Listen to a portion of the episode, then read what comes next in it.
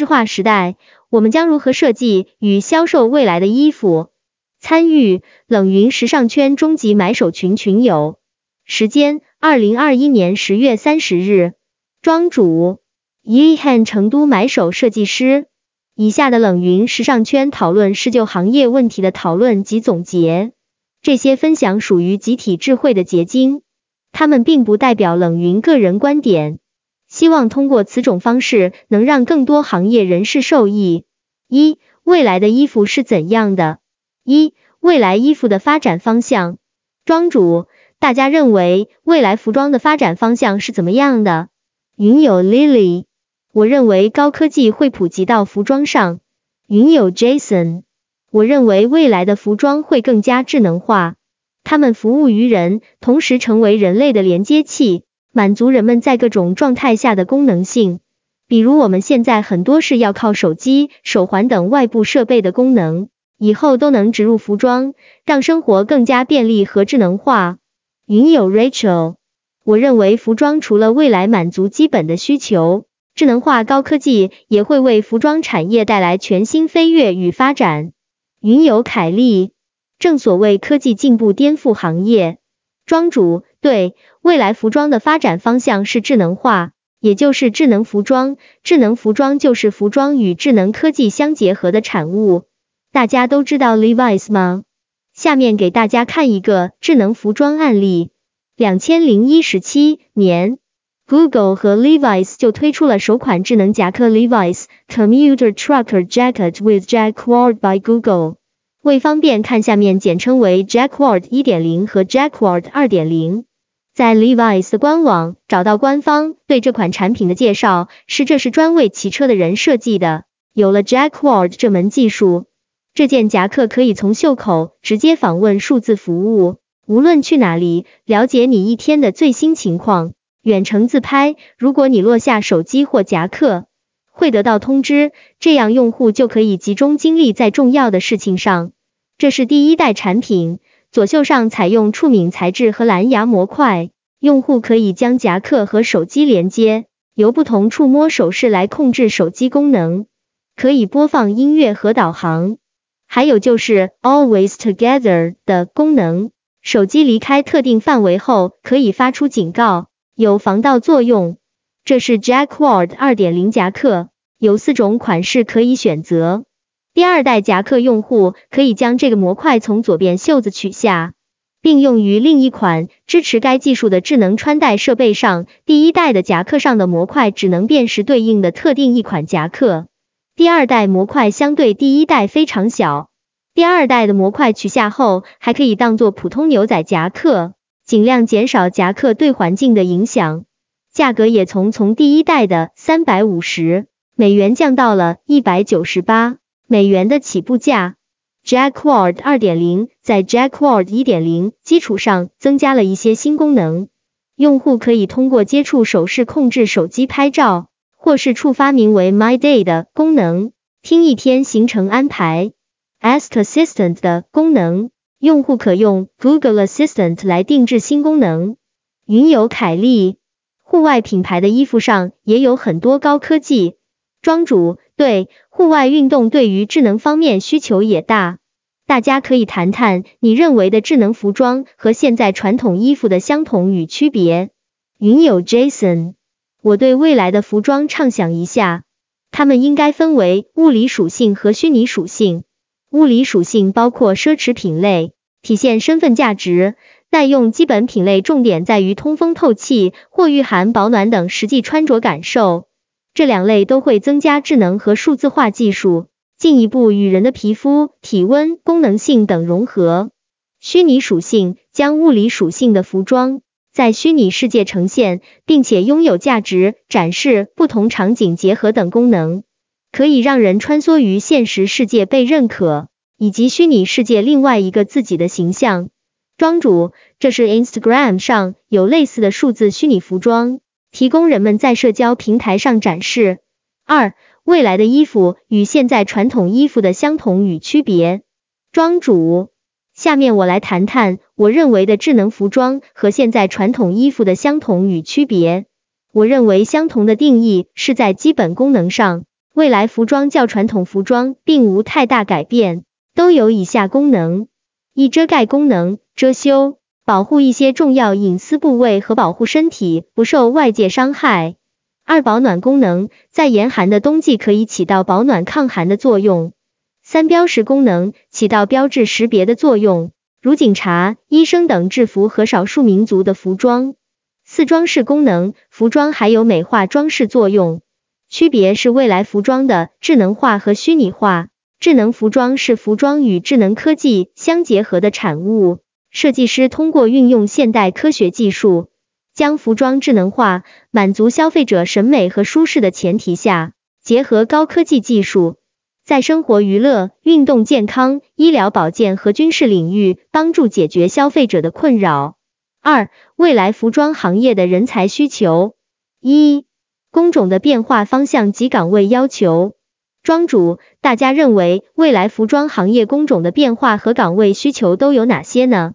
我们可以就具体职位，比如服装设计师、版师、服装销售、买手岗位来谈。云游梓潼，我认为对版师的要求中会增加 3D 制版，并且要有设计思维，以后的设计师要更懂数据，更懂得沟通。庄主。我认为未来会要求版师与设计师跨界结合，3D 制版在未来的制版领域会普及，不再是如今设计师设计好图交给版师制版，之后还要由样衣师缝制好衣服再进行修改。版师必须懂得服装设计，具有审美，使用 3D 制图软件直接可以看见服装成衣的样子，大大减少了设计过程时间，提高效率。那么对于买手的变化方向和岗位要求呢？云游梓潼，买手分三个部分：商品企划、商品采购、商品运营。这三个部分中，数据的参与程度会大大的增加，因为数字化的基础就是数据的采集，尤其是线下门店的数字化收集，将对我们的采买带来很多的依据。庄主，对我认为未来选款买手会逐渐被淘汰。买手可以和数据分析师跨界结合。云友吕小康，数据分析的基础是都有完善、清洗过的全面的数据信息。有的公司看似有数据，但是实际数据不全或者错误。买手这个逻辑和商品逻辑来说，不是简单的数据拖拉拽插删，这都是简单的工具，但是深层的分析逻辑是一道鸿沟。云友凯利。是的，错误的数据反而会误导人。庄主、买手不仅要具备审美、设计、运营能力，能够进行深层次、高效、准确的数据分析才是王道。而服装设计师这个岗位，我认为未来服装设计师会与科技人才跨界结合，跨界服装设计师将会非常抢手。针对不同领域的服装。比如智能服装设计师不单单要具备传统的服装设计基础，还要学习医学、材料学、人体工程学、电子信息科学等其他科学领域的专业知识。之前看一个关于数字化时代哪两种人才最吃香的视频，里面讲到一种是跨界复合式领军人才，多方面专业知识综合人才；第二种是工匠人才，在一个点上核心专长做到最尖端。二、面对这种变化，企业和个人如何转型与改变？庄主，面对这种变化，企业和个人如何转型与改变？云游梓潼，我认为最重要的是个人学习，思维要跟上，如果思维不转变，怎么都不行。尤其是八零后为主的人，零零后因为一直都在数字化时代，所以思维很灵活。庄主，我们应该接受新的知识。不管是艺术、人文、科学，都要去多了解、多学习，与不同领域的人多交流。跨界是我们这个行业未来的发展趋势。大家对企业转型的看法又是什么呢？云游梓潼，我认为企业对技术的投入会增加，或者是与成熟的科技公司合作会更多，但是本质上还是思维很重要。庄主。对，不管是机器硬件的设备投入，还是人才的招聘，以后企业招聘行业不仅是本专业招聘，还会跨界招聘，吸纳很多跨界复合型人才。云有梓潼，我觉得不一定，公司的执行层还是希望更专注与聚焦一些的。比如复合型人才有可能沉不下心来做事情，但是我们作为个人，还是要先做 T 型人才，稳当了之后再发展复合型。不知道大家的公司对员工兼职这件事情怎么看？我遇到好多公司的 HR 都认为员工兼职这件事情是减分项的。三、数字化时代，如何设计与销售这些衣服？一、什么是数字化？庄主，大家是怎么理解数字化的？数字化简单理解就是数字化加智能化。数字化汇聚了大量数据，形成了物理世界到虚拟世界的映射。智能化基于大量数据的智能分析，提供面向问题解决和决策支持的智慧应用服务。先谈谈设计方向，大家觉得该怎么设计智能服装呢？云有梓潼。我认为在设计上会更看重功能性，应用更多的科技面辅料。比如现在有一种可以替代羽绒的材料是宇航员航空服的材料，保暖轻巧，现在可以用到成衣上了。这些都是服装材料的创新。二、设计庄主，我认为对设计方向的影响有三点：一、将普通服装与外加工元件结合，做成智能服装。二、通过创新材料或化学改性对普通纤维进行改变，使其具有智能纤维的性能，再用其做成服装。三、通过梭织或针织技术将智能纤维与普通纤维结合，做成服装。云有 Janice，我看到过可降解材料做出来的保温棉，保温系数不输羽绒，这也是科技进步的体现。我还看到一些超轻材料做的鞋底。自发热和恒温科技，哥伦比亚产品之前用过。冬天只要一件薄羽绒或棉袄，就能保证热量不散发出去。云有紫铜，我认为这种新科技面料以后会越来越多。我们最近童装就用了一块自发热的面料，虽然不知道效果到底怎么样，但是说明现在很多面料商已经在行动。庄主，是的，以后智能服装在生活中无处不在。对于智能服装设计，大家对产品有哪些要求呢？云有紫铜，我觉得第一是性能，第二是安全。有很多新材料，不知道会不会对人体造成伤害。庄主，我认为智能服装设计产品要求有以下点：一、穿着在身上能够达到人体健康标准，不对身体健康有伤害；二、穿着过程舒适；三、达到预期的智能作用。四后期保养维护要方便，洗涤方便，更生活化。五可持续化发展原则，材料绿色环保，对环境的污染最小化。六人机交互原则，人体、服装、外界之间数据与信息的交互。七使用安全性。下面我们来说一说智能服装运用的领域有哪些。云有吕小康。我觉得在应用领域中，工服和运动类、内衣类的应用会比较多。云有 Janice，我觉得智能服装最早会应该用于专项领域，比如登山、航空、极寒天气工作、潜水等等。云有梓潼，我认为智能服装在运动类、户外类服装的使用中会比较多。庄主，大家有没有在家练瑜伽，但是却怕动作不规范的苦恼？在运动健康领域，品牌 Wearable X 为瑜伽爱好者推出了 Nadi X 智能瑜伽裤，在家就能得到专业的瑜伽指导，相当于电子瑜伽教练。在脚踝、膝盖和臀部装设的感应和触觉反馈装置，能够识别各种瑜伽姿势，通过柔和的震动为用户提供实时运动反馈、纠正体式、指导练习。，NADX。需与配套的 iPhone 应用程序和 Zappos 设备一起使用。Zappos 是由电池和蓝牙模块组成，在使用时配合 Nadi X 塞在左膝后的小口袋，为瑜伽裤的内置传感器和振动马达提供能量。在医疗保健中，医疗保健的智能服装目前拥有广阔的市场，针对普通人可监控体温、血压、心率、呼吸。针对老人可监测老人的身体指标，根据数据对老年人进行针对性的护理和治疗。随着人口老龄化，防摔倒监测和防摔倒保护方面的智能服装也很有前景。针对婴儿的智能服装，能够监控婴儿各项指标和睡姿，还可以帮助父母实时远距离监控婴儿的身体状况。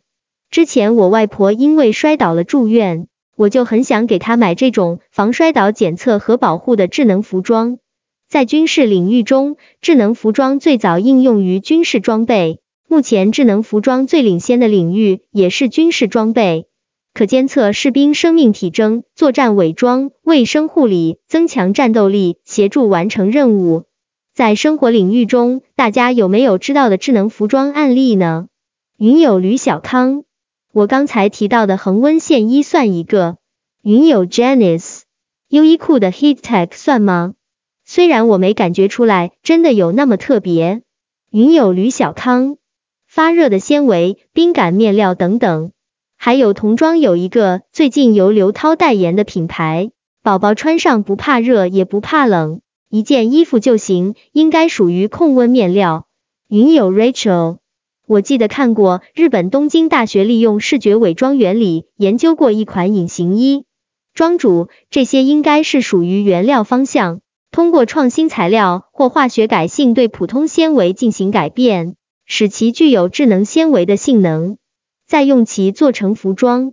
云友 Janice，是的，整体还是偏原料方向多，缝制过程似乎没有什么特别的。防水缝制工艺也是很老的技术了。庄主，不知道大家爱不爱去海边？去海边要穿泳衣和比基尼吧。法国 Spinelli Design 推出智能比基尼 Nivea No。搭配 iOS 或 Android 智能型手机应用程序中输入皮肤类型，可以持续监控一天的温度，且在需要涂抹更多防晒油时发出警告，避免过度晒太阳。大家可以再聊聊智能服装的技术存在哪些问题。云友 Janice，成本高，普及率低，大众消费还是停留在审美上，不是功能上。